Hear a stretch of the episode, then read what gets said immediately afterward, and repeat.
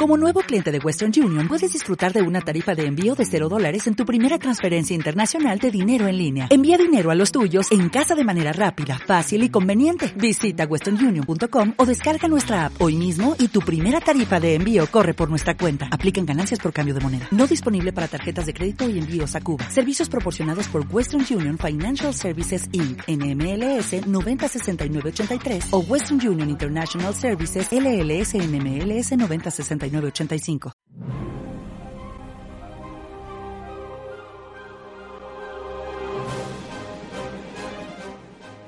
Bienvenidos al segundo bloque de este gran programa llamado Héroes. Como todos los jueves, por www.radiolobici.com. Lado B.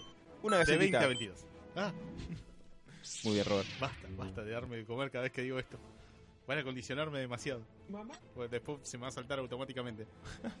Basta y tipo estar comiendo una sopa y decir héroes por radio. Una galletita, Nico. ¡Ah! No, otra vez. Así que bueno, como les habíamos prometido. como les habíamos prometido en el primer bloque, vamos a hablar sobre una gran historia en nuestro club de lectura relacionada con los jóvenes titanes o los Teen Titans. Que acá no son tan jóvenes. Bueno, No mal. Eh, después, después no vamos a entrar en detalles ahora cuando nos cuenten un poco de qué se trata la película. En esta gran, eh, perdón, la película de la- del cómic. Bueno, a ver, va, va a haber parte de la película que quiero que quiero comentar porque yo vi todas las animaciones o por lo menos el intento de representar esta historia en las animaciones y quiero hacer una comparación a ver cuál tiene el final más triste. Pero lo que vamos a comentar esencialmente va a ser el cómic en el cual se están basadas, digamos, todas estas historias animadas y va a ser del- de la mano del señor Bruce Wayne y del señor Sebas y vamos a hacer nuestro aporte de los que leyeron, digamos, la, la historia aparte. Así que bueno, presente nuestro club de lectura como todas las semanas. Cada Hola, tantas semanas. Sí. Hola, ¿qué tal? Eh, como el Robert menciona, sí, esta es otra entrega de nuestro club de lectura donde elegimos algo, lo leemos entre todos, nos sentamos, lo desmenuzamos. Si ustedes también lo leyeron, pueden sumarse a esa ola de ñoñas y si no, simplemente lo pueden escuchar, disfrutar y, por supuesto, spoilearse toda la historia. Y Eh, también nos pueden recomendar cosas en nuestras redes sociales. Sí, que hemos Que aceptado. no vamos a leerla. Ah, hemos aceptado. Si Mati lo dice, no, te pone al. Eh, eh, el que te conteste no es Mati. Hemos aceptado sugerencias, así que bueno, escríbanos en nuestro Facebook héroes.radio. Eh, pero en este caso pegamos un poco toda la vuelta después de nuestras elecciones anteriores para el club de lectura y volvimos al cómic occi- occidental con DC y que acá cometieron el error de dejarme elegir a mí. Así que hacía mucho que no leía... Qué desastre. Sí, hacía mucho que no leía Judas Contract de los Teen Titans, así que esa fue la historia que elegimos para esta vez. En particular, esta historia tiene lugar en el título que se llama The New Teen Titans del 40 y- del issue 44 al en 44, 45, 46 y el anual, que es un número obviamente que sale de forma anual y que es más largo, tiene un formato distinto al- a los issues eh, mensuales. Y es un clásico eh, escrito por Mark Wolfman y George Pérez, que es eh, una dupla del cómic, como seguramente alguna del fútbol, que ahora no se me ocurre y por lo tanto no puedo. Oliver y Tom. ¿Quién? Muy bien, Oliver y Oliver Tom. y Tom. Ah, bueno, que exista. bien, la verdad, bien ahí, Robert. Eh, pero sí, Yoga y John. Eso ¿Cómo? no, era, No, no, pará, no, no, no. y eso no era de fútbol. Bueno, Batman y Robin. Ah, no. Bueno, nos acercamos un poco más al cómic, pero está bien. Eh, a ver, ¿por qué elegimos en plural eh, esta historia y no la elegí yo solo? No solamente porque hacía mucho tiempo que no la leía, sino porque hay mucho de los Titans ahora dando vueltas, hay muchas adaptaciones. En el blog anterior comentamos la serie. También estamos todos hasta la manija con Teen Titans Go. En enero, Véanla. en enero vuelve Young Justice, que también es un favorito acá en, en Héroes. Véanla. Exactamente, también. Sí, con esa voz. Eh, y además porque para mí los Titans tienen un estatuto en particular en el universo DC. De hecho, si van a nuestro SoundCloud y ven un bloque que les dedicamos a los Teen Titans de hace como un año, donde vino Germán de Sector 2814 en su Ipache 892 a hablar de los Titans, comentábamos que... Si dicen de Pramati, tiene un descuento del 10%. Eso puede no ser verdad. Sí, por las dudas chequeen con Germán. Oiga, Pero... a mí eh, no me hacen descuento. Tal vez lo único que consigan es una foto de Mati disfrazado de feto. eh, de Boba Feto. Fir- Firmada por él. Eh, pero lo que, No. com- lo que comentamos, y solo dice no.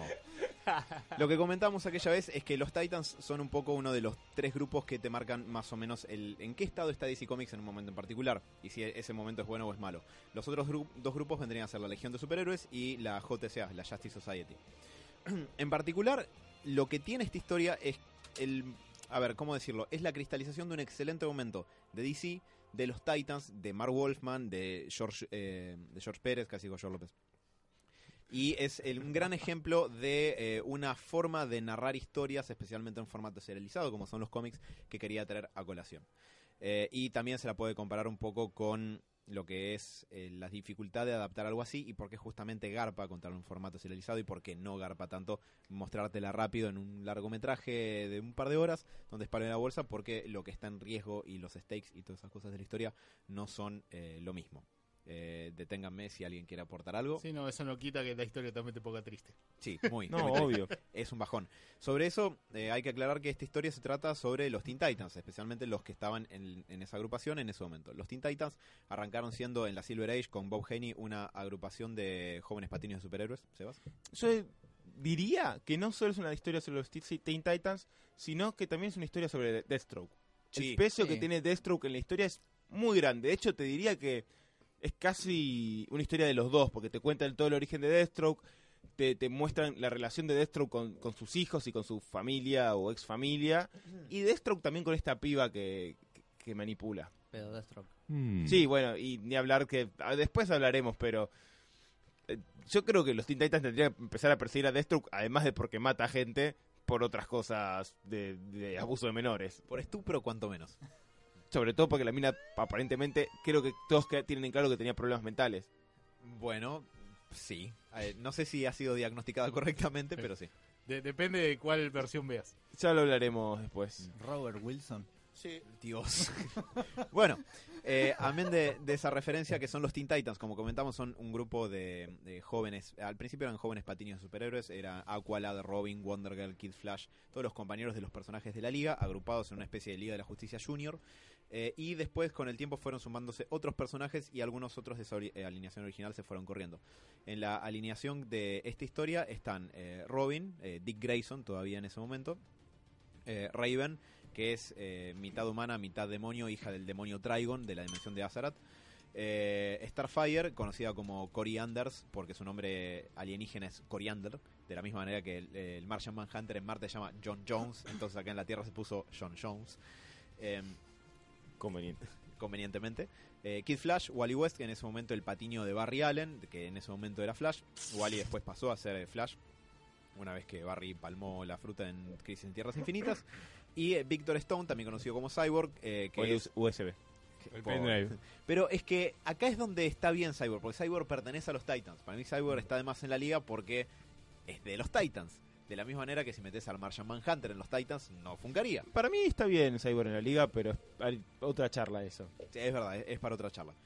Eh, pero bueno, acá eh, Mark Wolfman y George Pérez lo que habían podido hacer es desde el issue 1 setear un montón de elementos que terminan por concluir, eh, en gran medida eclosionan en, en, este, en esta historia, en, en The Judas Contract, y como decíamos, es un ejemplo de por qué, que es algo que solo puedes hacer en los cómics, es el tipo de historia que solo puedes contar en los cómics, porque es un formato de historia serializado largo que se sostiene en el tiempo, tenés números y números y números y números que van saliendo.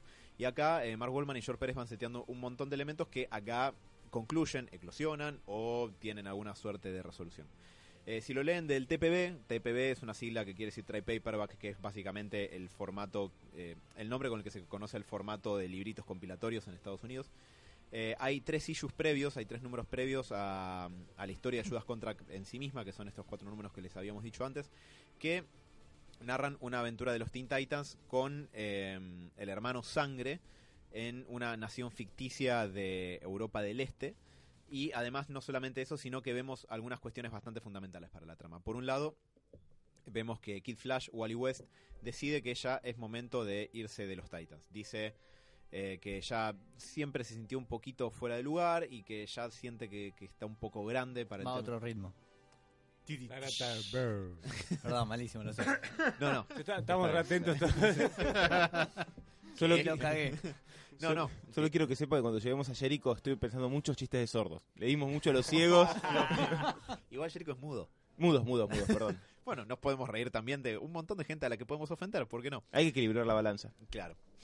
Eh, pero. Ey. Osimandias. No, Matías, No, corta el Mati. micrófono. va- ho- hoy por hoy, o si mandias no. Por hoy. Oh. Después, Solo por hoy. La semana que viene todo lo que quieres. Claro. Tomo la palabra, ¿eh? Carajo. Eh, pero bueno, arranca la historia con eh, Wally West que dice que está pensando en retirarse de los Titans y eh, por otro lado con Robin diciendo que va a dejar de ser Robin porque siente que no tiene sentido que él siga siendo Robin. Ya creció, ya es su propio hombre, ya en ese momento él no estaba... Jason, incluso, si no me equivoco. Sí, Jason ya estaba de Robin, Jason Todd, el segundo Robin. Ya se le está escapando un huevo de los pantaloncitos. Eh. Está- estaba grande, sí. Hay una escena donde tiene una pierna levantada y yo medio que cerraba los ojos porque estaba, estaba ajustado ¿Es eso. 3D esto? No, igual vemos que el que mandó bocha de captura fue Seba esta vez. y tengo muchas más por un montón de cosas, pero eh, esa, todas turbias, todas turbias. Esa escena, en esa escena hay una- dos cosas muy graciosas en algún punto, vistas de este lado, que es cuando mm, Wally cuenta, che, les quiero decir algo, la verdad es que estoy muy sentido porque me quiero ir, no sé qué, y vieron, la verdad es que los voy a extrañar mucho. Al toque salta Ro- Robin y dice, bueno, yo también me voy a ir, eh, así que bueno, no sé qué. Y todo el mundo se va con Robin. Y en un momento Wally se da cuenta y dice, bueno, se nota que está un poco de más acá, ¿eh? Me hizo reír mucho. Y otra cosa es que Robin es medio drama queen, como lo cuenta. Porque dice, la verdad es que no, que yo también me voy a ir. Y, Empieza a sacar el traje. Sí, sí, sí. Pero eso no es un poquito de la onda que le puso Wolfman. Sí. Y ahí le quedó justamente la onda cool a Nightwing. Bueno, No, no, no, es Nightwing en ese momento. pero, pero además eso, que él da a entender como que se va a ir y después dice, no, no chicos, no me voy, eh, solamente me voy a cambiar el traje y no voy a ser más Robin, pero es como que todo el tiempo todos piensan que se va a ir. Y hay una escena ahí de mm, Terra, que es parte de los Titans, que pone una cara cuando Robin se empieza a sacar la ropa, que es, flaca, ¿qué te pasa? además, esa es la novia la que está ahí, te aviso. Sí, está Starfire al lado, que en ese momento es la pareja de Robin, y Tar- eh, Tara Markov, que es Terra, empieza a gritar, ¡Uh, sácate todo, eh! Literal. Sí. Y con una cara perturbadora. Divididosa. Pam, Eh, pam, chiqui, pam. pero- reci- 16 recién cumplidos tiene. No, Robert, no. digo, ¡Ey! ey. Eh, pero Yo bueno, lo leí. Sí, en ese momento eh, Dick les anuncia también que ya no tiene para él sentido seguir siendo Robin, que tiene que crearse otra identidad, porque Robin es eternamente el patiño de Batman, y él ya no es el patiño de Batman, y no quiere seguir siendo, le quiere como crearse su propio camino y Me todo eso. imagino como que Fuck las medias le quedan cortas. Todos los pelos salidos así por las medias de- del Robin clásico. Y o es lampiño o ahí hay mucho esfuerzo. Cyborg lo, lo jode mucho con que tiene pantaloncitos cortos todo el tiempo. Sí. Eh, y de hecho, cuando, cu- eh, creo que en un momento le dice, está bien, te vas a hacer un traje de nuevo, pero vas a hacer pantaloncitos cortos para toda tu vida.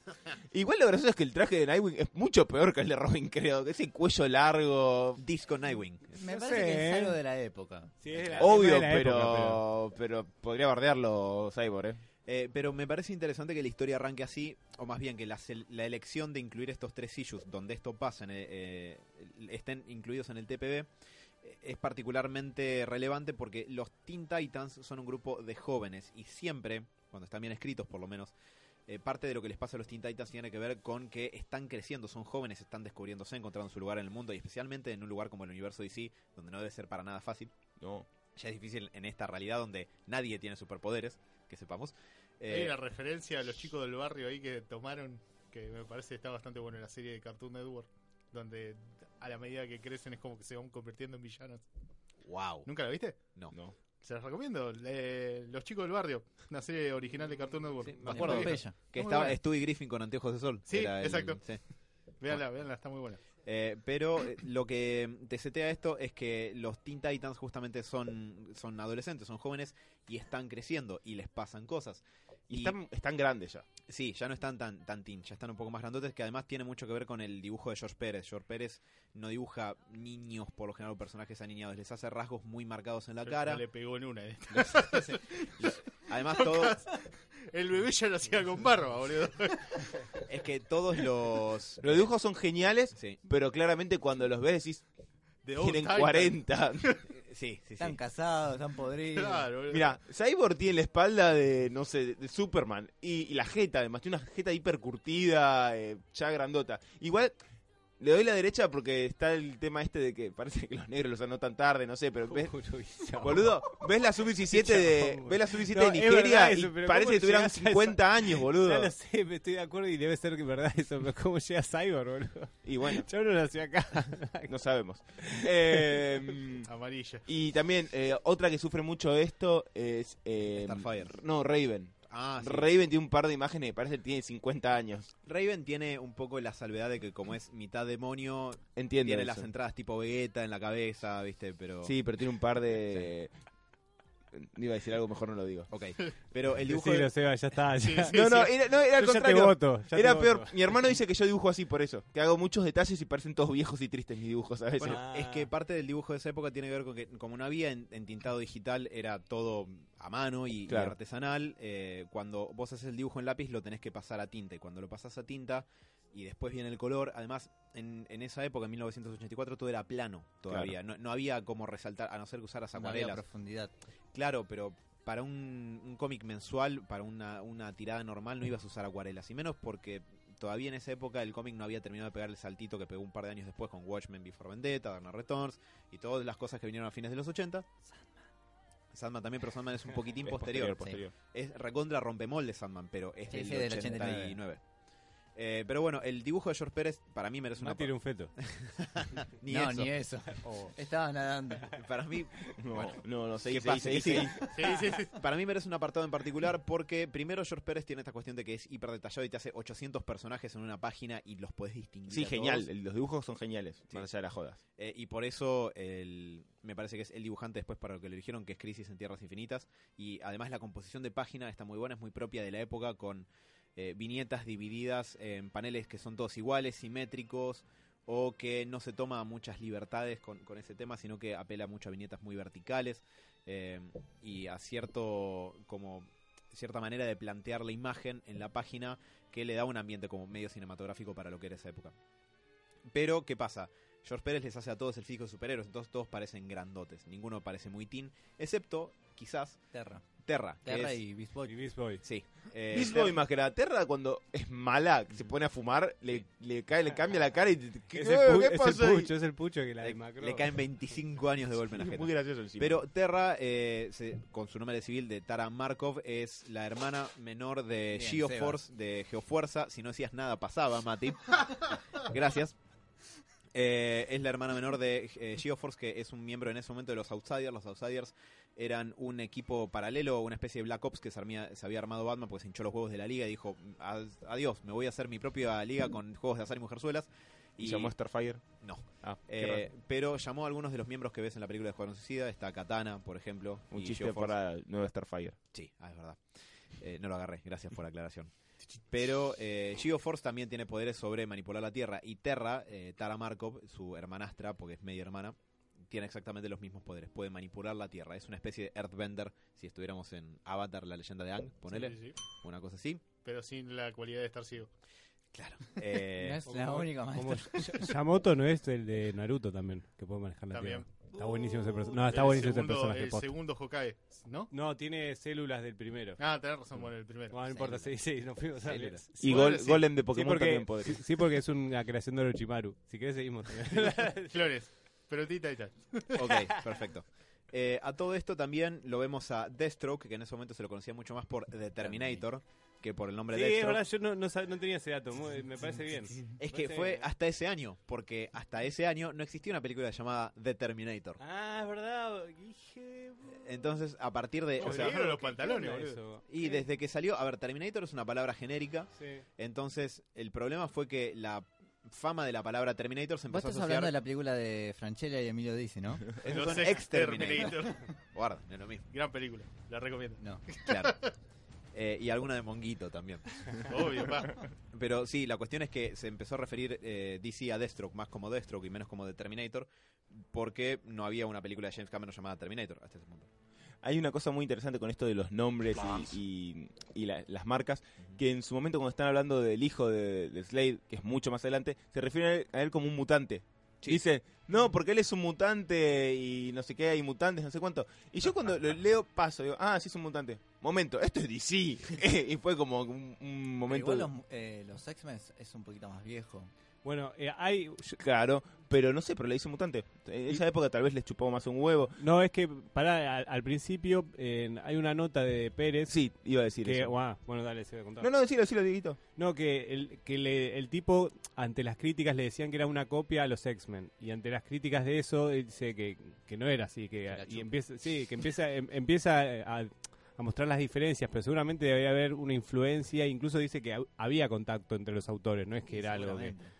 Con Eh, Claremont, sí, creo que se hablaba. Porque Mm. creo que el, el chiste es que ellos hicieron los, los X-Men hicieron The New X-Men, Sí. que era esto de rotar los X-Men un poco y la para y le cambiar. fue muy bien al chabón. Y los Titans hicieron lo mismo, hicieron como The New Titans. Sí. Y, y también metieron a, a Terra cuando los X-Men habían metido a Kitty Pride. Mm. Y es como que empezaron a decir, eh, ladrón, estás copiando. Sí. Y el chabón dice, no, nada que ver. De, Sí. de hecho, no me acuerdo qué, qué frasecita de Claire, creo que Claremont dice que no, nada que ver. Y nada, y ahí empieza a hablar de, de- de Terra, que, que en realidad está metida de otra manera en la historia. Mm. Sí, de hecho, mucha gente hace esa comparación, a veces para mal, a veces para bien. Eh, para mí, un poquito es parte de la larga tradición entre Marvel y DC de chorearse mutuamente, porque es bastante bilateral la cuestión. Pero en esa época me parece que es algo que es para bien, porque X-Men en, ese, en esa época era un excelente título escrito por Claremont. Y Teen Titans, o New Teen Titans incluso, era un excelente título escrito por Mark Wolfman. Y ambos tenían la particularidad de que, justamente, tenían esta cuestión de aprovechar la ventaja de, de la narración serializada de los cómics, que era meterse a fondo en la vida de los personajes y que haya un sentido de continuidad bastante fuerte a lo que pasaba en ese título.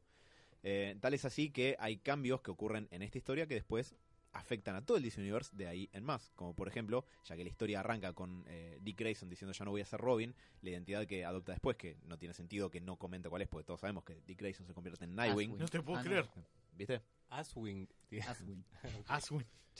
Dios. Eh, pero ocurre justamente acá, en The Judas Contract, y es una invención de Mark Wolfman. ¿En qué? Acá es cuando Superman, en este periodo es donde Superman le dice, le tira el nombre de Nightwing, ahí se, se iluminan los patitos. ¿O Eh, acá no lo adelante? mencionan, acá medio que dice que saca un poco de, de influencia de Batman, de Superman, y no me acuerdo si menciona a alguien más. Eh, menciona que conoce gracias a Superman al el tipo que era un superhéroe en Krypton que se llamaba Nightwing y que de ahí toma el nombre, pero la conversación esa que tiene lugar, yo por lo menos la recuerdo de Nightwing año 1, que es de... eh, ay, se me fue el nombre del que escribía Nightwing en esa época.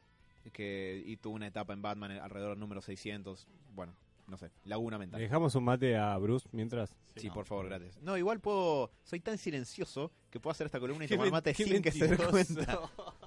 Para los oyentes, traten de detectar cuándo toma mate Alan. Como esa vez que le pedí un Quería salame, salame. ah, en vivo al Robert. Y le dije, Robert. O la pasa de las salame. papas, que ah, quería agarrar una papa y se escuchó que pero zarpado.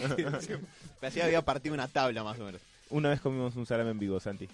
Ah, ahí está. Che, eh, no- traten de no, no mucho, muchachos, pues. eh, sí, acá el Robert me está ayudando, eh, haciéndome recordar que Chuck Dixon y Scott McDaniel fueron los que hicieron Nightwing año 1. Muchas gracias, Robert. Eh, pero plata ahora. Yo creo que no.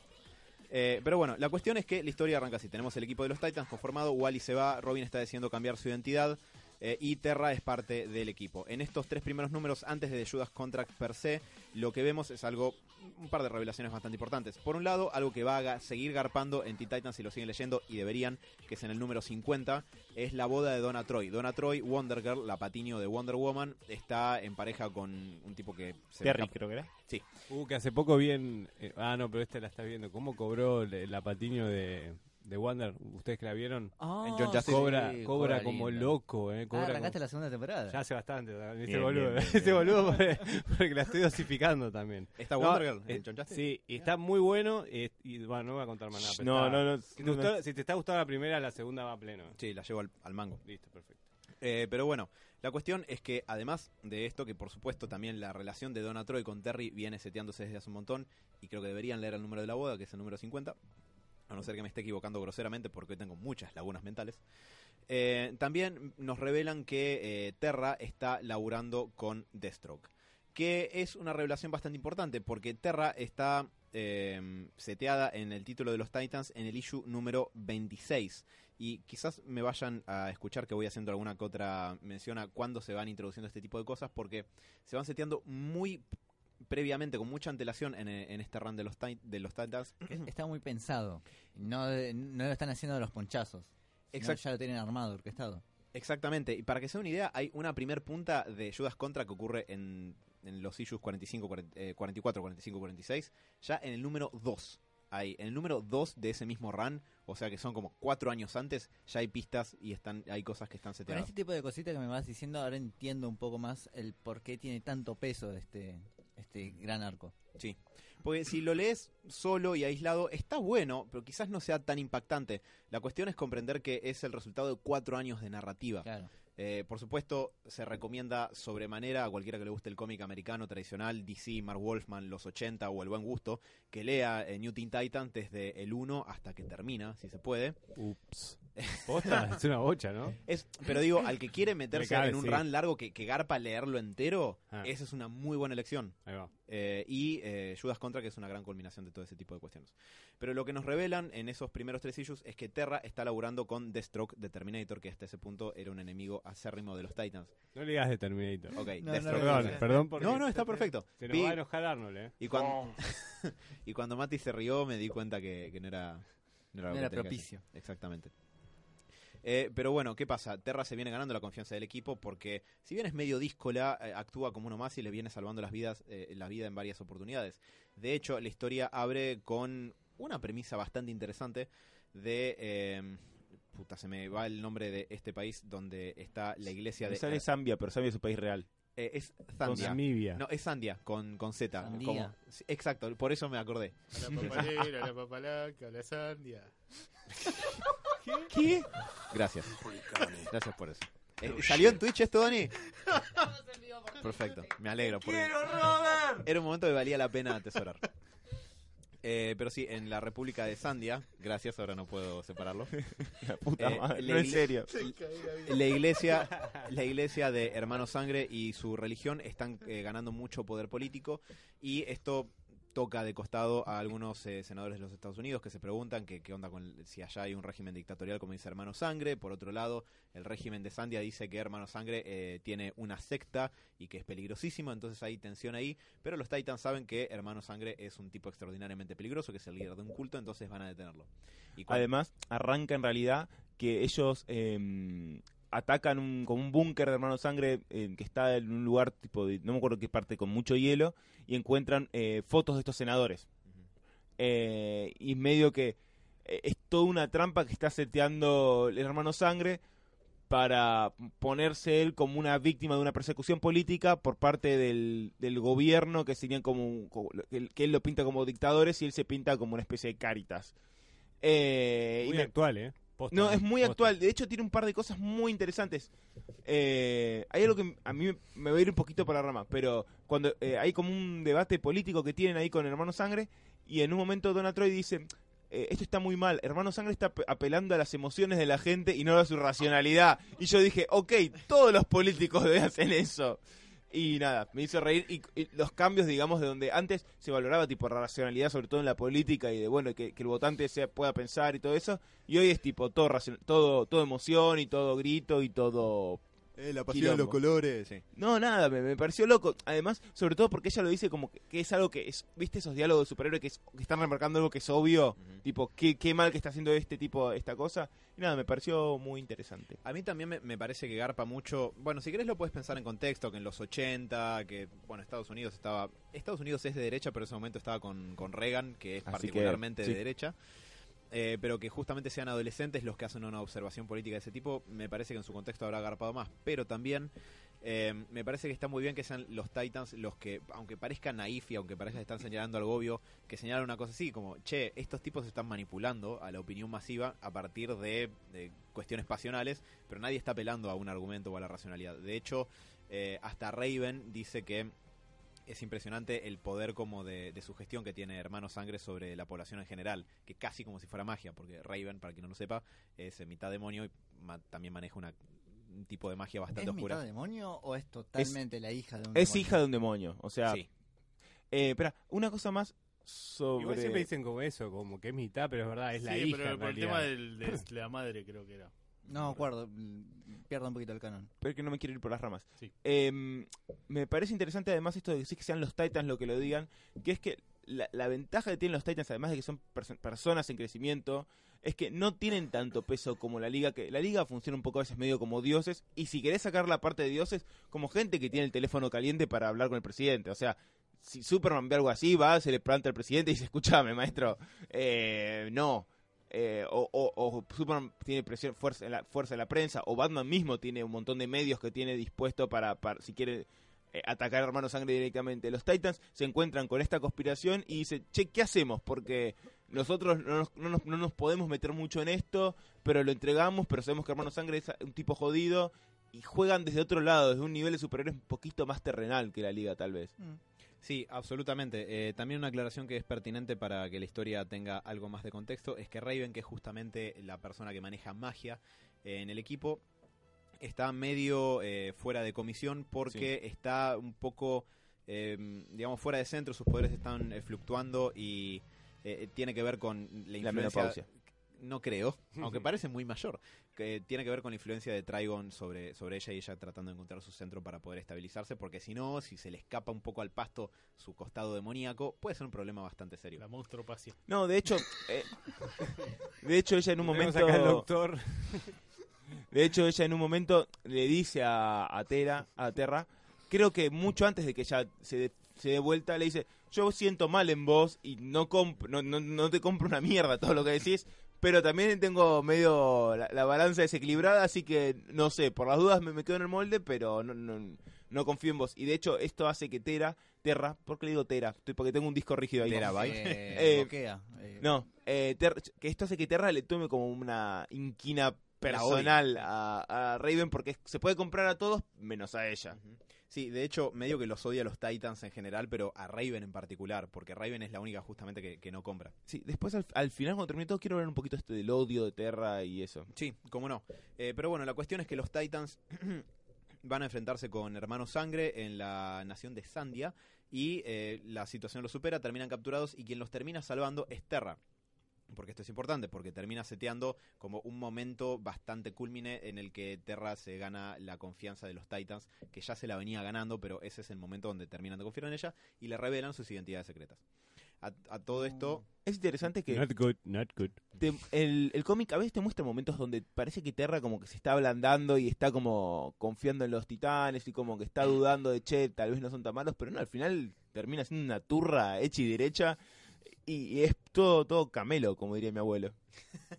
sí, Camilo. lo es. Ah, me olvidé de decir que está ¿Tenemos eh, en- dentro del cómic el pasado de Terra? Más o menos. eh, No, en, este en este arquito no. Después... Hasta acá no, después no sé si no se haya hecho alguna mini o algo, te, te Sí, lo averiguo. Sí, en- sí, Mm. o sea, hay, hay. Eh, Terra es hija de un...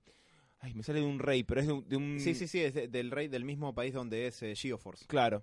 Y ellas eh, obtienen sus poderes por medio de unos experimentos que después lo retconearon más adelante que esos experimentos como que le dieron un par de, de poderes, de- eh, un par de, este, inestabilidad mental. Aunque también en otra serie de Deathstroke explica que Deathstroke le puso algo, algún tipo de químico para que esté medio inestable. Pintura. Puede ser. En la coca.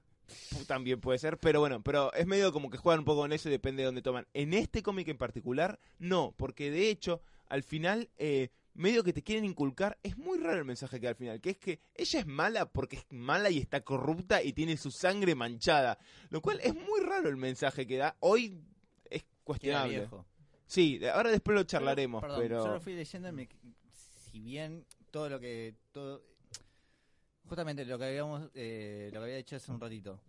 Si vos venís leyendo del Lillo 1 tiene mucho sentido y tiene mucha grandeza terminar de leerlo.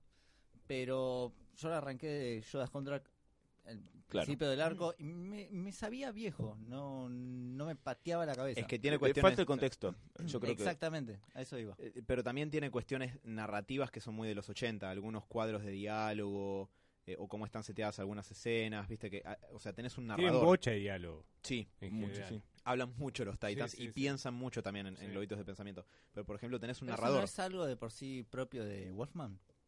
Sí, bastante, pero digo que es algo también de la época es que tenés un narrador, o sea, un- tenés una voz en off que te dice eh, Nueva York, la torre de los Titans se cierra sobre la ciudad como un ojo Sí, sí. vigilante, ¿viste? Todo- una cuestión así. Como Robert cuando presenta las redes y eso, ¿no?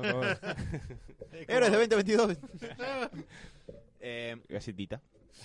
A todo esto me olvidé de aclarar que está Beast Boy en el equipo, Garfield, eh, Garfield Logan, que es un adolescente que puede transformarse en todo tipo de animales, que es multimillonario y que está Es un muy poco jeropa. Está caliente poco. y muy, Sí, muy denunciable ante las autoridades. Sí, que Pervert. para, para pero, mí también- pero muy. A ver, tiene una, una maestra y la maestra renuncia porque él se le tira encima y le empieza, le empieza tipo, a besar y a manosear. Eh, la sirvienta, en un momento que lo, lo ll- llaman de che, anda a buscar a Bisbo, dice, no quiero ir, porque el chabón se esconde y se me tira encima y, y me, Convertido en lobo, una cosa sí, así. eh, me empieza a correr y después dice eh, algo así como, la otra vez se transformó en víbora y me, me, me- me estrujó, eh, transformó en víbora. En otro momento eh, le mira por abajo de la pollera a Starfire y dice, hola Starfire, tipo saludando a otras partes de Starfire. Y hay alguna más que se me está escapando. Está muy alzado Beast Boy todo el tiempo. Dijiste la palabra exacta. ¿No es como un animal que está alzado? Es que en realidad No lo para mí, defiende para- eso. no, no, no, no, es que para mí eh, creo que tratan de exacerbar ese chico bestia. me Para mí no, para mí lo hacen pajero y punto. eh. ¿Sí? Porque No sé. de hecho Terra también está re pajera. Sí, eso es cierto. Sí, Sí. pero ahora al final podemos charlar un poquito de esos dos rasgos de carácter porque para mí tienen dos cualidades diferentes en esos personajes y también en esa época. Por ahí me imagino un, un adolescente Mm. con los poderes del, del pibe. No, no lo justifico, me parece repajero. No, pero, digo, a ver, es la, es la época, boludo. Bueno, Vos ser, ponete, ser. ponete a ver películas de esa época y... A ver, las películas de Porcel, en la mitad de las películas viola una mina del chabón. Y ahora es un chiste y en esa época... eh, ah, no, antes era un chiste y ahora vos lo ves y dices, boludo, te- te- la mina le está diciendo que no, él la atrapa, la, la duerme y se la voltea, no sé. Eh, no sé, no, no he visto muchas películas de Porcel, pero, pero sí, leí... sí, yo no había- Pero leí, leí por ahí que, que pasa mucho esto. Y Hay, hay, hay muchas películas que el chiste es esto, se queda dormido. En, No, en eso- la revancha de los nerds, por ejemplo, que es eh, una película eh, vieja. Seba, en eso sí estoy de acuerdo, pero yo digo, obviamente debe haber una influencia de la época, pero a mí me pareció, porque es demasiado, boludo. Y pero es un poco el chiste, que es un pibe medio pajero. El tema Ah. es que hoy, en esa época es que gracioso que es tan pajero que mira, se le tira encima las minas. Sí. Y hoy lo vemos y decís, che, es muy incómodo esto y el Hoy, tipo no está bien. Con el clima cultural de hoy es incomodísimo. Pero Igual, espera, no solo el clima no es algo solo el clima cultural, de hoy, es que está mal lo que hace. No, Yo obvio, repito, sí. Yo tengo, eh, ya lo usé la otra vez la, esta regla mental, que es cuando vos tenés dudas si es algo que es una exageración o no, pensá un, lo habíamos dicho Donald Trump, pero yo siempre pienso Cacho Castaña. Un Cacho, pe- si Cacho Castaña alzado te hace lo mismo, si te mira y te mira el bulto y te dice, qué lindo eso, ¿eh? ¿Cómo te sentirías vos? Aterrado. O si te tira encima y te empieza a tocar, ¿cómo te sentirías vos? Aterrado. Yo le saco el respirador artificial y ya está. Ay, idiota. Sí. Pero bueno, es Sos- un gran memo y se cae. es un gran memo técnico, si alguna vez tenés dudas si te estás zarpando o no, pensá en eso. Pensá en Cacho- Cacho. What would Cacho Castaña do? es el, el- el anagrama que hay que recordar. Sí, es cierto. Para mí, para hacerlo muy resumido, eso tiene que ver con una manera de escribir lo que en esa época sería una falla de carácter para Sí. el personaje, para hacerlo medio fallido, como los X-Men, eh, que en ese momento parecería naif e inofensiva y hoy vemos que no es así, porque en realidad no lo era, sino que en esa época se eran más contemplativos con esas cosas. Y en Terra para mí tiene otro carácter que sea tan, tan jeropa también. Sí, también Pero- muy, muy debatible, Sí. pero vamos a dejarlo para el final. Vamos a dejarlo para el final. Bueno, la cuestión es que los Titans, ya confiando plenamente en Terra, le revelan su identidad. Entonces, Terra no solamente que ya conoce cómo operan, cómo trabajan, cómo entrenan todo, sino que ahora además conoce sus identidades de civil porque le incluyen en sus vidas eh, cotidianas. Terra eh, además tiene un eh, avance que hoy incluso parece tecnología de punta, pero ya la tenía en el 84, que es un lente de contacto que graba y filma. Entonces, eh, Igual no sé si existe eso hoy. Eh, No, hoy no, no sé si exista, No, pero, creo que en- no. pero digo, en las películas lo ves como moneda corriente desde hace unos 5 años más o menos, el lente de contacto. Ah, de sí. Seguramente existe. sabemos, a ver. pero no está comercializado. Y para si no, Si no, una ya lo como tendrías. yo, la. VHS, ¿cómo era la de Apu? en el sombrero. Sombrero Sombrero. mexicano. Debe salir en 3 minutos o la cabeza le quedará chueca. Una No, cosa más que quiero remarcar ahí, que no sé si es en esa parte con el principio de Judas Contract, es que te establece que Terra es muy poderosa. Sí. De hecho, es casi de los más poderosos ahí. Slade dice, ella ni ella misma sabe lo fuerte que es.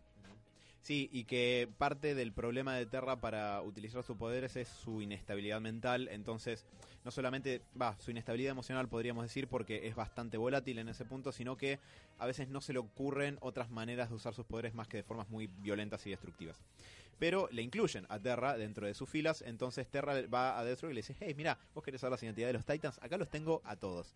Obviamente, como fan de Batman, yo pensé, momento, si sabes que Dick Grayson es Robin, ¿cuánto tardás en llegar hasta el millonario que está en Gotham? Pero, Pero no importa. de hecho, hay un momento eh, que Dick Grayson pasa mucho tiempo con Starfire. Starfire sin maquillaje, en un momento están afuera, no están en la Torre del Titan, están Sí. tipo en la calle charlando con Wally. Digo, pasa un flaco, a- a- Starfire, al lado de un pibe que es muy parecido a Robin, y dice, momento. Además los Titans tienen exposición pública, salen en la tele. Sí, sí, sí. Es, es un chiste, ¿no? Pero es Pero gracioso. en esa época era como, ah, sí, otra vez otro loquito que cree que este es el hijo del millonario. bueno, también puede ser. Eh, pero bueno, la cuestión es que Deathstroke empieza a atacarlos en, sus- en sus identidades de civiles y los baja a todos, excepto a Robin. Lo genial de ese... ¿Sí? Iba a decir, no sé si me estoy adelantando a lo que vas a decir, pero me pareció muy clave que Destro dice, este es el único que no tiene poderes y es el más jodido. Eso me encantó. Porque ahí es donde también garpa algo que está seteado en esa historia, pero es propio de, de Robin también y de lo que lo rodea. Que Robin los tiene cagando todo el tiempo, no como en Teen Titans Go. vamos, vamos. Cuando nos rompe los huevos todo el tiempo. Training, pa, pa, pa, pa, y los caga bastonazos. Eh, surprise attack, viste, sale de una maceta. Y lo- no, sino que les dice que tienen que estar preparados todo el tiempo y los tiene entrenando todo el tiempo como para que puedan rendir lo mejor posible. De hecho, tienen en lugar una secuencia de entrenamiento al principio de Judas Contract en la que los ponen en parejas, pues en ese momento los Titans son seis, para que entrenen entre sí con poderes dispares. Eh, y Beast Boy se pone hiper pajero con Terra y le hace sacarse y Terra rompe todo, le levanta una montaña o la aplasta eh, y un montón de cuestiones. Pero la cuestión es que en ese, mo- eh, en ese momento eh, Robin dice, todo este tiempo entrenando y nos liquidaron tipo de un solo golpe. Por más, o sea, no tuve manera de estar preparado, no me puedo anticipar, que es algo bastante batmanesco eh, en sí mismo, pero se siente particularmente vulnerable porque dice, nunca me anticipé para esto, nunca creí que me iban a atacar en mi identidad de civil. Y empieza a ir a las casas de los demás Titans y ve que Igual, los bajaron ahí, a todos. ahí Batman le diría, Sí. no, porque... Tendrías que por- y, y que- y sí, me parece que sí. Y sí, sí, Mm. Y seguramente. la parte débil, es identidad. como él, y además, además eso es un gil. Pero, pero- pero- no, pero de verdad es como la, la, la parte débil, pero bueno, tiene que haber Bueno, también. pero esa es justamente la parte más humana que tiene Y Dick que son a, a comparación de Bruce. Sí, en ese sentido sí. Igual yo refería más a Sí. los Teen Titans que también son pies que están pre- aprendiendo. Entonces como que está bien. Pero Dick empieza a arrastrar a los demás, demás Titans y ve que es el último que queda, el último que no fue capturado. Yo lo que quería decir también, eh, además esto de la preparación, que te remarcan mucho que eh, Dick es muy inteligente. Que yo siempre rompo las bolas con lo mismo, pero ahora que todos los superhéroes parece que simplemente golpean fuerte y no se descubren el amor al final del, del día. Eh, Dick todo el tiempo te están diciendo que es un tipo muy inteligente. De hecho, eh, Beast Boy lo jode todo el tiempo que tiene que ser el pájaro cerebro, The Brain, Bird, no sé, no Cuando se quiere buscar un nombre nuevo. Claro. Y, y cuando y la manera que tiene de, de zafar de Deathstroke Robin es anticiparse un poco lo que está pasando y dice, voy a dejar que Deathstroke me pegue para que con ese golpe salir vol- volando por la ventana y tener el segundo que necesito para zafar. Lo cual me parece genial. Capo, capo. Sí. capo. Y sí, Bueno. Jan Justice, te había, ahora que la viste, viste que al principio también increíble Robin. Sí. Era- bueno, Es el pibito que tiene que pensar Sí, todo porque sí. no tiene. De hecho, hay un capítulo con Artemis, eh, con Artemisa, donde son los dos que no tienen poderes y tienen que salvar las papas de una situación sí, muy jodida. Y Artemis está todo el tiempo, boludo, no tenemos poderes, la puta madre. Y Robin le dice, tranquila, Tranquila, yo hago tranquila. esto todo el tiempo. Sí, sí. Eh, y está muy bueno, pero no solamente es la virtud del personaje, porque es el personaje el que te permite que le escribas eso y que tenga sentido, sino que eso es lo que me gusta de escritores como Wolfman, que son detallistas y dicen, si este es Robin y Robin se comporta así, debería reaccionar de esta manera en esta situación. Exacto. Y no pensando, ¡ah, Marta! y disparando a las cosas. y actuando fuera del personaje. Estamos hablando de Batman v Superman. Nadie dijo nada de Batman v Superman. Yo ¿Por pensaba el Robin con Ah, metralleta. no, pará, me hiciste acordar del chiste de la película de Titans Go. Ah, de que Batman film- Superman 2. Que están filmando la segunda parte y se dicen, ¿cómo se llama tu madre? Batman y Superman se dicen uno al otro. ¿Marta? Ah, genial. Momento, ¿cómo se llama tu padre? El mío se llama Jonathan. Ah, el mío se llama Thomas. Ah, y se vuelven a pelear. es maravilloso. Eh, ¿Aparecen los gemelos fantásticos? No. no sé. No, Eh, ¿en hay serio? tantos cameos que estoy confundido. Eh, es de los mejores capítulos lejos de los, de los gemelos. Sí. Pero bueno, vamos, sigamos con. sigamos con los titanes. Siempre vamos al carajo. Lo peor es que estoy bajando el soundtrack ahora. ¿Vos, Sebas, estabas por mencionar algo? Lo de la inteligencia de Robin. Para después, sí, Robin, vos estabas contando que va uno por uno buscando qué carajo les pasó. Y se va enterando. va- de hecho, va descubriendo él un poco, viendo las cosas que pasaron, eh, cómo es que se lo fueron llevando. Todos aprovechando un poco la debilidad que descubrió a través de Terra. Por ejemplo, la vanidad de Beast Boy. eh, con. ¿Cómo O se llama? simplemente la dirección de, de Donna Troy, tipo, ¿a dónde vivía con eso? No, pero Donna Troy, por ejemplo, que es fotógrafa, entonces utiliza un químico que ella está usando para revelar unas fotos para for- formar éter y se desmaya sola, o sea, no tiene que pelear con ella cuando él sabe que es más fuerte ella. Eh, con, con Víctor, con Cyborg, utiliza eh, el tema de descubre algo de sus, de sus abuelos y aprovecha eso para esperar que externo. ¡No! para, para que se siente y cuando se sienta como relajado, agarrarlo y electrocutarlo. Y con Starfire simplemente le manda una bomba y que la abra por boluda. Sí, de hecho, le, le mando un regalo de que, que dice que es como de parte de Dick, entonces como sabe que están en pareja, Ah, la animada, la última que sacaron con Judas Contra, que le hacen exactamente lo mismo. Mm. O sea, le mandan como un regalo de parte de Dick y ahí es cuando Sí. lo capturan. Técnicamente aprovecha que sabe que son novios, ¿no? Y que este- Starfire no es el tipo de personaje, o sea, si levantás una, una caja con un monio, poner a Batman a la casa, va a decir, lo llevo a la cueva y lo abro. Pero acá Starfire va a decir, hay un regalo de mi novio, y lo va a abrir, no- no es- está dentro del personaje. La cuestión es que Dick analiza todo lo que pasa y termina volviendo al único lugar que es seguro, la Torre de los Titans, donde solo pueden entrar los Titans. Eh, que de hecho hay un seteo de, de, mm, que va a encontrarse dos personajes más en la Torre de los Titans, porque ya en el primer cuadro de diálogo, o en el primer issue, perdón, el narrador dice que, eh, según las especificaciones, solo se van a entrar los Titans y quizás un par de personas más. Dick, buscando pistas, vuelve a la Torre de los Titans y se encuentra a una mujer con un pibe también adolescente rubio, con una melena imperdonablemente ochentosa, me parece. Y unas patillas hermosas. Patillas de- del siglo XVIII. eh, pero que, para hacerlo breve y poder hablar un poco de, de la historia y charlarla en sí, le revelan que ella, o sea, la mujer que está presente es la ex esposa de Deathstroke y el que está ahí presente es su hijo. Y le cuentan el backstory de Deathstroke, que por qué es importante esto. Porque hasta ese punto, si recordamos que estamos en el issue 46 de un run que empezó en el issue 1 con el mismo equipo y contando la misma historia, es el backstory de cómo este tipo que es imparable se volvió el tipo imparable que es. Porque hasta ese punto era un chabón que podía hacer todo, no, los Titans no lo podían frenar o con mucha dificultad.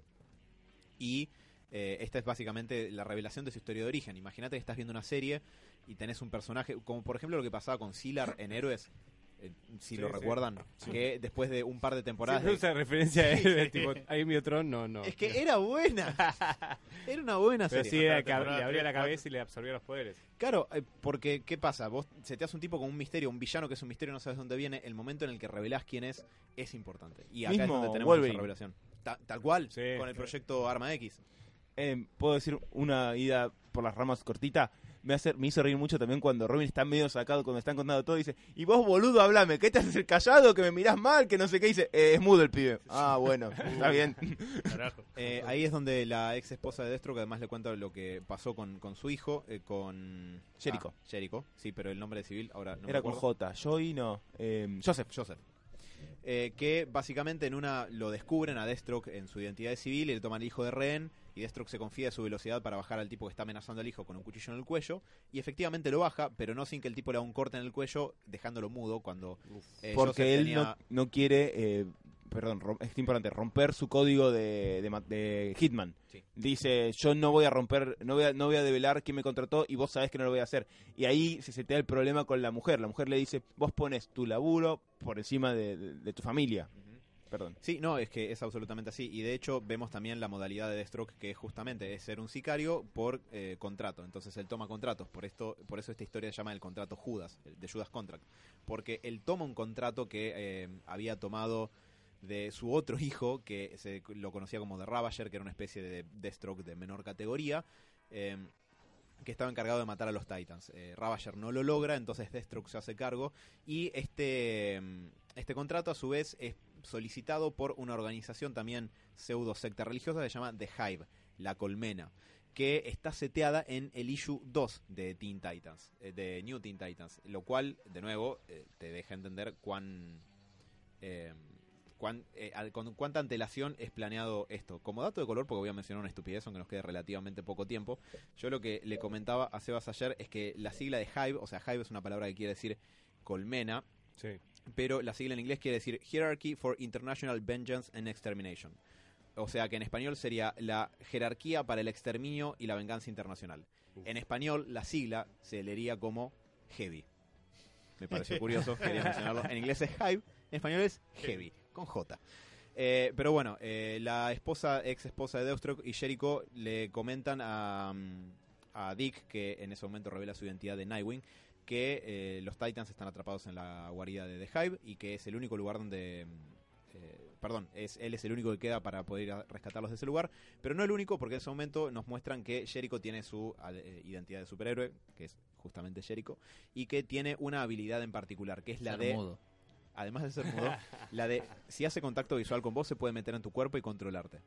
Oh my god. Y si estás inconsciente, además de controlar tus movimientos, No, puede no, no. como adoptar tu voz y tus manerismos y eso y hacerse pasar por vos. Lo cual es particularmente útil para infiltrar una organización como The Hive. Básicamente los Titans entran, eh, Dick y Jericho terminan siendo capturados y en ese momento Deathstroke aparece y les dice que, bueno, quizás se pregunten cómo puede hacer todo esto y les revela que es Terra la que estuvo infiltrada todo el tiempo. a muchos, especialmente a Dick en primer lugar y a Cyborg, les cae la ficha de que eso es lo único que tiene sentido. Raven dice, lo sabía. Y Beast Boy, como es el que le tenía ganas, como que te muestran que de verdad tenía afecto por ella, eh, está en negación absoluta. Eh, bueno, tiene lugar una gran batalla donde Terra se saca, quiere destruir todo, porque les dice a los Titans que los odia, odia a la gente como ellos, que con tanto poder se dedican a hacer estas boludeces de Boy Scout en lugar de darse rienda suelta y no controlarse. La pelea se sale de control, el lugar, eh, la guarida de Hive que está dentro de una montaña empieza a desmoronarse y Terra termina atrapada bajo un derrumbe y muere. Obviamente lo resumo porque no tiene sentido que cuente viniendo por viniendo una pelea, pero eh, Terra finalmente fallece Beast Boy sigue en negación con esto de que Destro, que en realidad es el que le lavó el cerebro, a pesar de que la propia Terra dijo que eso no fue así. Y eh, al final de la historia terminan dándole un eh, velatorio, un, un entierro, donde, por cierto, al costado está Batman con Jason Todd, como Robin, robando ruedas, seguro. seguramente. Eh, y la entierran bajo un busto con su imagen que dice: Aquí yace eh, Tara Markov, Terra, una Teen Titan. Y ahí termina la historia. Hay un- eso es importante, Sí. que dice una Teen Titan, porque al hermano y medio que oficialmente lo que dicen es que no, no cuentan nunca esto de la tradición. Dicen que ella murió tipo en combate. Sí. Y lo dejan ahí. Porque le cuentan a Geoforce, a- al miembro de los Outsiders, le dicen, bueno, mira, pasó esto con tu hermana, y no quieren revelarle, mira, la verdad es que tu hermana casi nos mata a todos. Estaba del orto. Y tenía muchas ganas de matarnos. Pero bueno, y ahí concluye la historia, ahí termina. Yo quería resaltar algo en particular eh, sobre esto, que no es solamente la cuestión de, de la narración serializada que había comentado, sino que me parece interesante, que- especialmente cuando se la compara con la adaptación animada. La adaptación animada es un esfuerzo por redimirla a Terra. Al final ella se arrepiente y se pone del lado de los Titans y pelea contra Destro. ¿En cuál?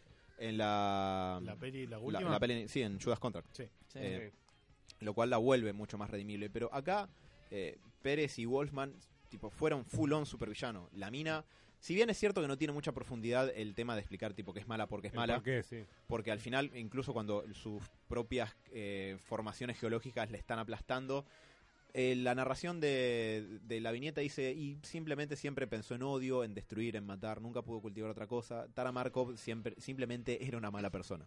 Es que es, el mensaje que te da el cómic es que hay gente que es corrupta, es mala y es mala porque es mala. Y Sí. así lleva. Y además eh, se esfuerza mucho por decirte eso. Es como que, no sé, creo que en ese momento eh, Wolfman conocía a alguien que odiaba realmente. Se llamaba Tara, seguro.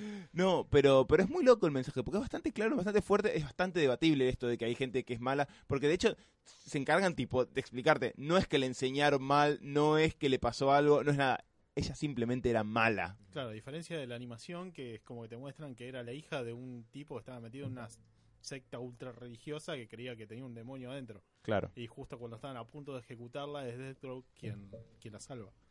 Y bueno, ahí es donde se convierte como en su amor imposible. Sí, que de hecho me parece que es interesante la comparación con la película animada, porque la película animada pule algunas cosas para que sea más aceptable al público masivo y el cómic no. Y cada uno puede elegir qué le gusta más o qué le parece mejor en términos narrativos, pero me parece que hay algo valorable en las decisiones que se juega a hacer la historia, porque quizás hoy no ocurrirían tanto. Que Terra sea decididamente malvada, que tenga malas intenciones, que de verdad quiera destruirlos y no sea una especie de víctima trágica, eh, que es algo que me parece que podés contar con un adolescente, porque todavía no tuvo tiempo de descubrirse, desarrollarse, tener otra profundidad y poder encontrar que quizás tiene algo distinto a solamente odio, adentro y solamente querer destruir. Los adolescentes pueden caracterizarse por ser muy pasionales y dejarse arrastrar por sus emociones y sus pasiones y pensar que odian todo universalmente y quieren destruir Y además, todo. Siendo manipulado. Además, siendo, Tenés 26 pirulo, Mate. además, perdón, siendo manipulado un poco por Deathstroke. Sí.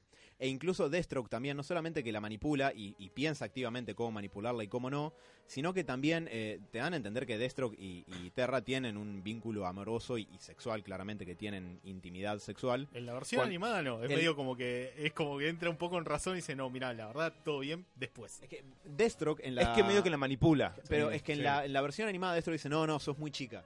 Que es algo que tranquilamente, si estás mostrando un tipo que es un mercenario por encargo y el mejor de todos, eh, tranquilamente, o sea, puedes mostrarlo incurriendo en conductas de estupro. Digo, eso lo hace cuánto peor. Si ya mata un montón de gente por encargo. No, pero con la, la sensibilidad actual es vos podés decapitar 475 mil personas, pero que no mire una menor porque Bueno, en pero Estados Unidos es muy así. eso me parece llamativo. Justa- vos fíjate, en el Eso och- es propio de nosotros. pero vos fíjate que en el 84 se la jugaron, o sea, el chabón era malo y no le importaba eh, voltearse a una chica de 16 años. Es que, es que yo no sé si en esa época estaba tan así, ¿eh? Ojo.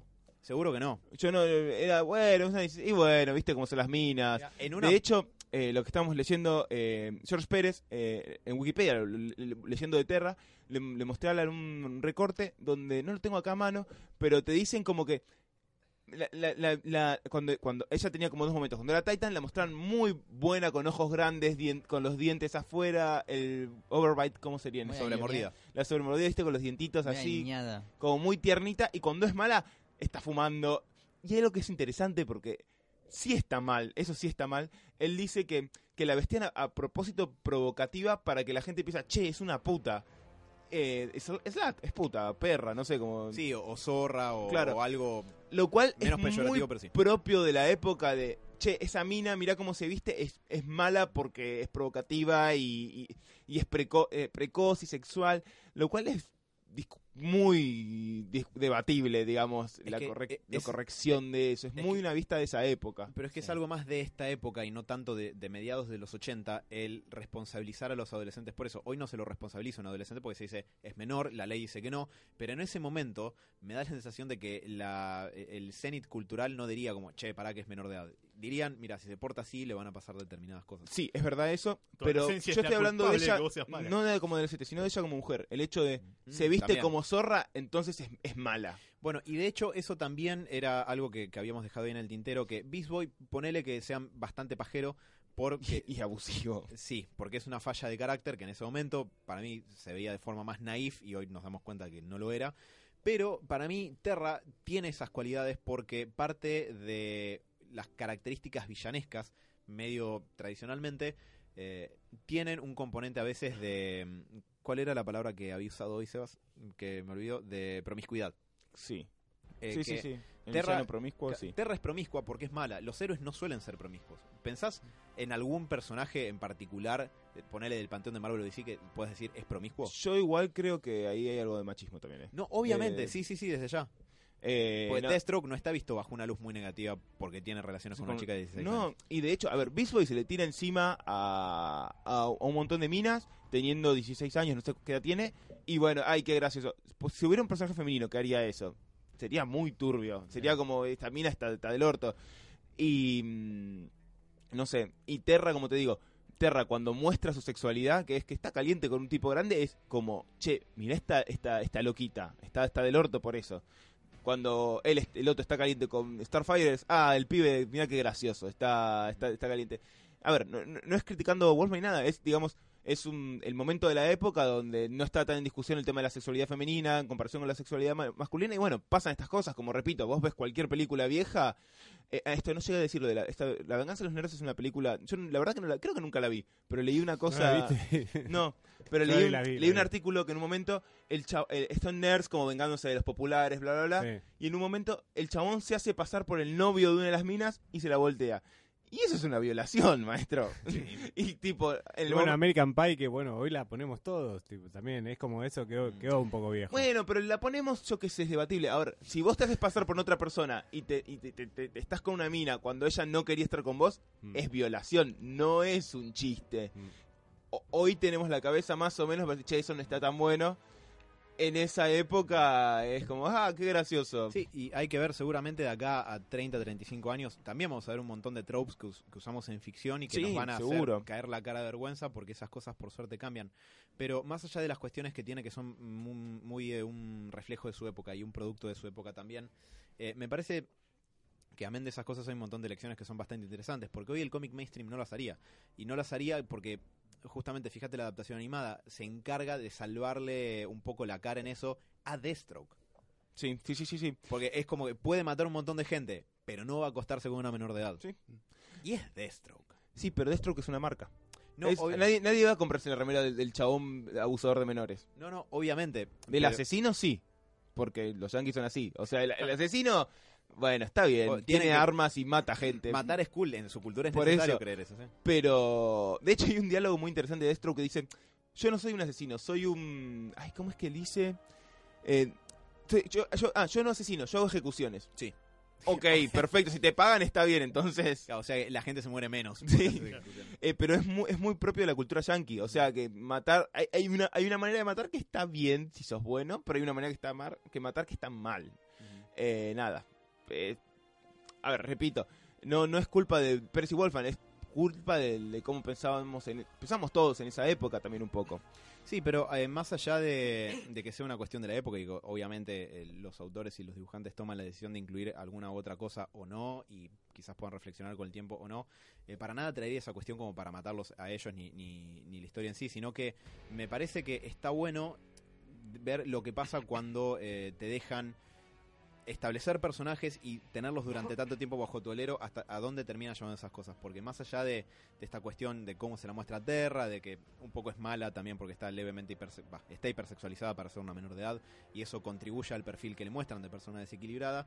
eh, Terra está establecida como 25 issues antes, son como dos años de publicación en, la- en los que la mina se va integrando al equipo, los va conociendo y mucho más tarde se revela que ella es eh, una aliada de Destro que está infiltrada en el equipo. Que me parece que eso es grosso y además es algo que solamente lo puedes hacer con los Titans. Porque vos no puedes infiltrar la liga así nomás. Quiero decir, a nivel decisión editorial. Sí, y además eh, jugar un poco esto de, estar confundida. Terra eh, la puede manipular tanto Deathstroke porque es un adolescente, en algún punto. Tiene 15 años, entonces eh, este odio que tiene es mucho más fácil de manipular. Es mucho más fácil que él se ponga como ese amor platónico en la película, gracias a Dios. No tan platónico en lo otro, pero igual hay algo de mani- eh, claramente el Deathstroke la manipula, más allá de que se la esté trincando, Que ¿no? piensen muchas veces cómo, qué decirle, qué hacer para Sí, que sí, la sí. piba le, le dé bolilla. Em, Si quieren obviar una cosa, si quieren obviar toda esta parte medio sexualizada de, de todo este personaje, en la versión de los Teen Titans animada del 2003, toda la segunda temporada la tienen como, digamos, parte de la historia a partir del capítulo 3, en el cual muestran un poco diseccionado todo lo que es eh, Judas Contract. La verdad, lo pueden ver, la verdad, a mí me ha gustado en su momento. Es más, creo que es un poco más doloroso por el hecho de cómo presentan a Terra y, digamos, la participación que tiene en los capítulos. Muy distinta a lo que es el cómic y creo que va, va a doler un poco más porque en definitiva las tres adaptaciones que de momento dimos a conocer todas terminan igual cada una con un final un poco más trágico que el otro dependiendo de el amor que le hayas digamos o el cariño que hayas tenido al personaje em, si quieren quitarse de parte la parte sexualizada temporada 2 de los No, Teen no, Titans a mí me 2003. parece interesante. Eh, de hecho, me parece algo interesante que, que esté esto en, en la historia o que, o que, que lo- de hecho, me- eh, que lo te- mantenga Deathstroke. Me parece algo que podría ser Deathstroke, eh, aprovecharse de esto. Porque Deathstroke, a ver, repito, es un tipo que mata un montón de gente por encargo.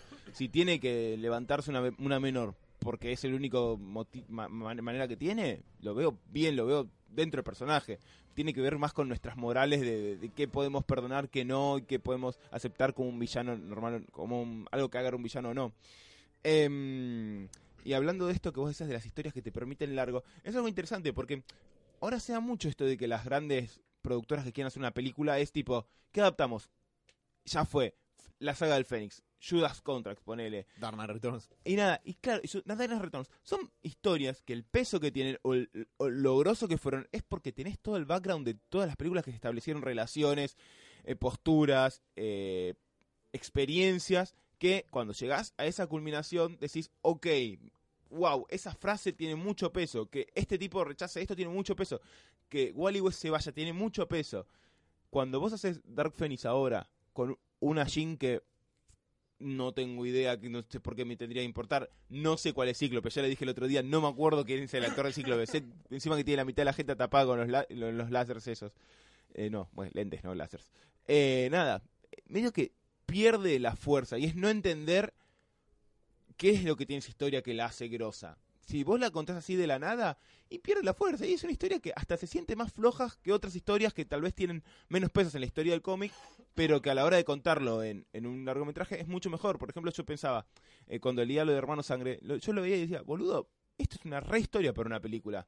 Todo el tema de la política, de un villano que, que tiene una secta, pero que los hace quedar, enganchar a los otros para que queden mal y queden medios metidos en un tema político y que no tengan mucha respuesta que hacer. Digo, acá tienen que tomar, no tienen que tomar, por ejemplo, si yo te digo adaptar eh, Teen Titans, no te hago Judas Contract, porque no tiene sentido hacerlo. Hacete la historia con Hermano Sangre, o hacete historias así más cortitas, y después, en el futuro, si querés, bueno, podés hacer una película más de, de conclusión. A eso voy. Son muy difíciles las, películas las, las películas y las historias de conclusión que las historias de construcción.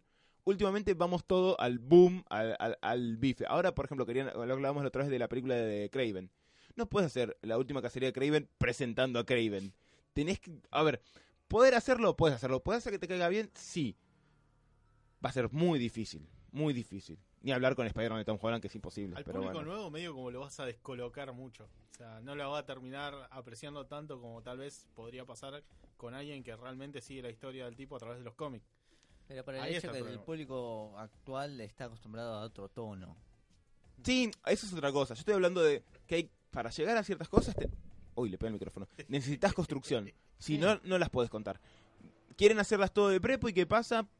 El- los problemas que va a tener Dark Phoenix, que los va a tener ahora, antes que salga la película, te digo, yo te repito, no me importa lo que pasa. Jin- en la historia de Dark Phoenix, es la conclusión de es la conclusión de toda la saga de Phoenix, es la conclusión de, de toda la historia de Jin con Cíclope. Entonces, cuando Phoenix se vuelve oscuro, es boludo, mirá lo que acaba de pasar, cómo se resignificó todo lo que pasó, todo Cuando el dolor muera- que tiene. Cuando muera spoiler. Claro. Ahora, ahora mu- muere, muere pero ahora. muera, y me importa un huevo. qué, lástima. Mira, Mira, es más, te digo más, incluso en X-Men 3, que es una película que para mí es mala, es Sí. floja, tiene más sentido que te importes a Jean Grey, porque es la tercera película que la ves, sabes que hay una relación se te da entre ese triángulo entre Wolverine y Cíclope, y te importa si a esa mina le pasa algo. Capaz más, capaz menos, pero por lo menos ya la conoces de antemano como para decir, boludo, uno de los X-Men se está pirando y está liberando el- la Phoenix Force. de- de adentro". exacto. Si no, la historia no, sirve. No Y- sirve. Es más, yo también te diría que no es solamente el cine el culpable de eso, porque el, las, las Big Two, como se le llama, que son Marvel y DC, eh, caen un poco a veces en esta cuestión de el evento, el gran evento, que es para atraer lectores nuevos o lectores que te abandonaron, o al casual, o esto o lo otro. Y eh, la verdad es que también a veces cae un poco en esa cuestión reduccionista de, mira lo que pasa acá, seguro que... Y siempre te incentivan, entre comillas, con lo mismo de se va a morir alguien, guarda, ¿qué va a pasar? Y muchas veces el evento termina siendo una historia chota y para mí, de hecho, el... el- Heroes in Crisis. la, no, eh, No, bueno, recién empezó, Mati, no seas malo. Bueno, pero no patearon un poquito. Arrancó No, un poco en no. esa cuestión de a ver quién se muere, eso es cierto, pero es el primer issue todavía. Banquemos. Bueno, bueno, bueno, Además, bueno, bueno. eh, eh, la, la la escritura a partir de base de eventos, hay algo que a mí me rompe mucho las bolas, no sé ustedes, es que en una historia, en, en una, en, en una historia, aparezcan todos los personajes. Entonces, no sé, eh, aparecen todos los villanos de Batman, aparecen todos los villanos, aparecen todos los aliados. No sé, a me gustaría una historia donde haya menos personajes y te puedan desarrollar un poquito más. Porque la verdad es que si no, nada, queda esto, esta cosa del evento de metamos todos los juguetes juntos y lo que sufre siempre es la narrativa. Bueno, eso es algo que puedes hacer justamente en runs largos, porque ya seteaste un montón de cosas, entonces tenés tu pequeño universo de personajes. Eh, y, y podés agarrar a partir de ahí. Eh, ¿Qué pasa acá en este run de los Titans? Pasa en una época muy buena de Superman en los 90. Eh, Starman con Robinson. eh, Hitman de Monaghan también, me parece. que yo no sé. eh, Preacher, Hellblazer, los runs de Batman de, de Grant eh, y Brave, no sé, un montón de ejemplos más. X-Men de Claremont, hay un montón de ejemplos. Pero los puedes hacer ahí. Y un poco... ¿Este es un Preacher de Hellblazer ahí en el medio? Me- me- Es cierto lo que decís, pero Mm. me colocó que lo hayas tirado ahí en el medio dentro del mainstream. Te sorprendí. Sam Sí. ya tiene un desarrollo muy importante en la obra de, de Toriyama. Lo importante es. No, eh, de hecho, los eventos le han hecho bastante mal a, a la industria del cómic porque te terminan. Es pan para hoy, hambre para mañana. Porque te inflan las ventas, pero es una inflada de ventas medio mentirosa. Porque después el que se sumó al evento no se suma al título. Y el título te lo pueden terminar cancelando igual. O el título que venía con una dirección tuvo que volantear violentamente a la derecha porque el evento iba para ese lado y los escritores tienen que meter sus arcos argumentales en el traste, bla, bla. Mi punto es. Porque yo había pensado un poco. ¿Qué hago con esto? O sea, sugerí Judas Contract, bueno, de ahora de que me disfrazo. Y había pensado que se podía decir que capaz que la serie era un, eh, la historia era un poco sobre mm, el crecimiento de los personajes. Dick crece, Wally crece, Terra, para mal, crece también, cada cual a su manera, les pasan distintas cosas, eh, y quizás podía ser una especie de contrapunto de personajes de eso, pero me parece que se puede hacer un poquito más palo y a la bolsa y decir que es simplemente un excelente ejemplo de cómo contar una buena historia a lo largo de mucho tiempo y ser fiel a la historia que estás contando. Estos son los personajes que estableces, se portan así, estas son las cosas que les importan y estas son las relaciones entre ellos. Y a partir de ahí las cosas te importan, porque si no, las demás cosas, lo, que le pueda llegar a pasar, el evento, las explosiones, las muertes, te chupan un huevo. Esas cosas garpan cuando los personajes están, este- están establecidos, sabes quiénes son y por eso te importan. Si no, no te importan. Bien, y te voy a sumar una cosita más. Es esto. Eh, Terra desde el principio está, estaba concebida eh, como, como una espía que, de hecho, dijo, cuando la, armamos sabíamos que iba a morir. Y la mantuvieron, la desarrollaron y cumplieron con eso. Hoy, si hubieran escrito esa historia y, y Terra vendía bien, lo hubieran transformado en, en- lo hubieran revivido de alguna manera. Sí, una Harley Quinn. Hubiera medido bien, che, mirá, esta piba es canchera, es rubia, mide bien entre el segmento de 12 a 14 años, ya está, revivila, no sé, eh, es una planta, le creció una planta adentro y, y es Terra, dos. Eh, pero Wolfman quiere. O sea, había planeado este personaje para matarla. Eh, pero viste los muñequitos de Terra que estamos vendiendo. Es que sí, eh, marketing SEO, si no me hagas hablar de capitalismo. Eh, pero bueno, perdón, siento que hablé mucho. ¿Alguien quiere aportar más cosas mientras yo refresco mi gañote? No, no tengo demasiado más que aportar. La verdad está muy buena la historia y queríamos saber un poco más de dónde venía. Yo me había quedado con la duda de si tenía un seteo, digamos, lo que era la historia de Terra dentro de, digamos, eh, sus inicios o cómo es que llega a ser mala. Porque había leído que es como, soy mala por ser mala. Y lo cual no está demostrado, digamos, en, las- en todas las otras adaptaciones. Bueno, en la, en la serie es como que, medio como que de repente aparece y ya está unida a, a cosa, a Deathstroke y es como que de a poco va formando como su personalidad buena de superhéroe y es donde ahí entra en conflicto eh, cuando descubre que es como Dexter la quiere utilizar para generar el mal en general sin tener alguna razón y ella recapacita.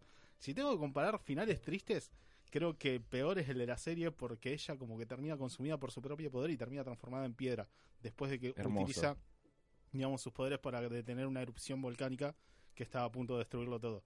O sea, al punto de que explota sus poderes al máximo, los poderes la consumen y la terminan dejando como una estatua, digamos, en explosión. Ah, se agarraron en el busto del velatorio. Exacto. Estaba pensando que es como una mezcla entre los dos porque, digamos, se supone que hicieron en el cómic, hicieron un busto, digamos, en, en su honor y la enterraron abajo y, bueno, en la versión de la película es como que la terminan enterrando con un busto. Ella se lo gustó. Claro. Hay, hay como las dos versiones juntas. La verdad, si tengo que admitir, es una historia muy triste, pero creo que es más triste en las versiones eh, rehechas, con una historia un poco más pesada que, digamos, tal vez en la de los cómics. Fuera de que me, impresiona bastante el hecho de que hayan ocultado toda esta historia, digamos, de que los traicionó para, digamos, no dejar como un mal recuerdo de, esta, de este personaje, a pesar de que parece que lo fue, digamos, dentro de toda su historia. Es una lástima, la verdad me hubiera gustado, esperaba que tal vez en el cómic hubiera sido distinto. Voy a tener que leerlo de todas maneras. O sea, la verdad solamente leí lo, lo importante y un resumen y bueno, quería hacer la comparativa de lo que fueron las adaptaciones animadas. Bueno, nada. A mí en particular, a mí, retomando un poco lo que decís, a mí me rompe las bolas la, la redención al pedo. Soy, soy, soy malo con estas cosas. Como la redención al pez. El, la re- que después te la rediman a la mina. Para mí, si la mina era mala y ese era el objetivo, me gusta eso. Sigue porque siendo malo. Es- no me, lo que no me gusta del cómic es este ¿Cómo argumento. te lo justifican? Es que no solo eso, sino que el autor ahí quiere hacer un mar- escribir un punto y, y remarcar que hay gente que es mala. No, no, no es algo al pasar. Eh, entonces, es una cuestión de gusto personal, ¿eh? No, no, pero a ver, eh, convengamos algo. Al final del cómic, ella es como que intenta salvarlos. Nunca. Nunca. O sea, Los odia, se muere odiándolos. Simplemente es como que utiliza sus poderes para intentar matándolos, le sale mal, se muere. Sí. Nada que ver con la adaptación. Por eso, por eso digo que me gusta esto de jugárselo un poco y de, y de que la nena de 15 años al final no diga, bueno, al final en realidad era buena. Yo estoy en un punto, me hubiera gustado un punto en el medio. Voy a hacer mi propia adaptación con palitos chinos. Eh, Madera. Me copa. es madera. Propio fanfiction. O no, eso no. Roberto, No. estás afuera de esto. Yo estoy muy cerca de hacer mi propia fanfiction de la historia de Zelda, boludo, de cosas, de, Uy. del juego. Sí, no. No, no pueden hacer Robert, esto con los personajes que tanto quiero. Venden el amigo de la chica pescado. Sí, no le pueden haber hecho eso. Quiero una, quiero un final distinto. Y bueno. No puede estar muerta. Spoiler. spoiler. No. Técnicamente son todos espíritus. Ya sabemos cómo funciona la leyenda de Zelda. Así que Era el purgatorio. Ahí lo puede parar. Robert. no, no me van a parar jamás. Pero bueno, nada, esto fue Judas Contract de los Teen Titans. Zelda para. hablamos de Zelda ahora. Pará, Robert, no, esto no está planeado. Eh, no, sí, eh, no puedo dejar de recomendarles que lean ese run, eh, y especialmente porque estamos en una buena etapa en la que DC está sacando muchas de esas etapas recopiladas en, en tomos, con el Flash de Mark Wade, y como decíamos, el Batman de Munch, y el de Grant y Breyfogle también, y esta etapa de los Titans está recopilada en tomos, así que si les sobran unos morlacos, pueden comprárselas. Quizás hasta podría decir que pueden comprárselas en su Pacha 892, sector 2814, a la vuelta del Ateneo. O si no, les paso la página donde No. lo. O Mati puede hacer eso. En fin, lean... La versión animada la recomiendan, por el momento el único que habló fui yo. Como muchas, no, como muchas adaptaciones animadas, yo la recomendaría después de leer la original. Eh, o sea, la recomendaría, pero me parece que garpa más la experiencia después de ver la original. A mí, yo no me acuerdo mucho porque la vi hace mucho, pero me había gustado. Ujú. Zafa. Bueno. Bueno, está bien, eh, no, no fue un no rotundo. Quiero preguntarle a nuestro invitado si, si estuvo cómodo, si cómo lo sintió el programa. Acércate al micrófono y contale cómo te trataron los héroes al público. No, me maltrataron mucho y nada. No, igual, muy bueno el programa. Ay, gracias, Santi. Ah, Ahí nos damos cuenta la voz de Scotty, boludo. Es terrible el bozarrón que tiene Scotty comparado con una persona normal, boludo. Gritando a 50 metros. Perdón, ¿le podés subir un poquito esta cortina, Diego? Ah, es de la película de Teen Titans Go y la canta Michael Bolton. Ah, Michael Bolton Dios. Sí, ¿Cómo termina? sí, es excelente. también recomienda Teen Titans Go. canta Hasta la Robin. manija. Canta Robin. El, Sí. el que es muy bueno es este. Sí, que tiene una pesadilla, o sea, en la que Batman lo levanta cual Simba en el Rey León y todos le dicen, eh, ¿nos trajiste para esto? Y lo tiran a la mierda. Dios mío. Ironía que ver la peli. que el Batman tiene el murciélago de Dark Knight Returns. Eh, yo inter- interpreté que era el de Batman vs Superman. Bueno, el de Batman v Superman es una cuasi adaptación. El La Sí, semana pero- que viene quieren hablar de esta Pará, película. pará, pará. Es ¿Sabes por buena, qué? eh, es buena hablar de esta peli, no es mala. Yo no me negaría nunca, pero pero si te fijas, un poco de Teen el emblema del, del pecho de ese Batman para mí está más cerca de ser este Batman vs Superman que el de el Dark Knight Returns. Más allá de que uno está inspirado en el otro. No, pero no es lo mismo. Hay unos detalles de diseño que son particulares. Sí, sí, sí, sí, No, no, bueno, ta- ahora cerramos el programa y te muestro. La, la semana que viene van a tener más detalles de toda esta película. Sí. Pero bueno, como se nos está acabando el tiempo, vamos a despedirnos del público. Muy buen informe, Alan. Gracias. Gracias. No, y gracias a ustedes por colaborar, aportar y esas cosas. Lean Teen Titans. La verdad, crack siempre ahí, tirando puntitas. No, chaito, gracias Robert por todo. Eh, y nos vemos la semana que viene. Mati. ¿No? Perdón, me colgué con la. Mati, no. Mati, no, no, no, no, no, chao. ¿Nos Chao, vamos, chao, Mati, chao, o no? La semana que viene vamos a hablar mucho de Teen Titans Go, la peli. ¿Vamos a hablar de la película? ¿En serio? Vamos a hablar de la No película. sé. Pará, pará, En bueno, la pero intro- en no nos intro- comprometas. En la intro, vamos a hablar. Bueno, Ya está, ahora, para ahora la me intro cebaron, puede muchachos, lo lamento. Diego, gracias. No, de todo. nada y vamos a la peli. dale. Dani, gracias. Espero que no tengas el brazo cansado. Gracias y perdón Twitch. Perdón. No, no pasa nada. Gracias por haber venido, señor. Santiago. Dale, Santiago, denle el micrófono al muchacho. No sé qué decir. No, no, te- tenía, tenía miedo de que no... Decirle Robert, no me toques. Robert, Robert, no me toques. Perfecto, está todo dicho. Nos vamos a escuchar la semana que viene en otro hermoso capítulo de este gran programa llamado Héroes.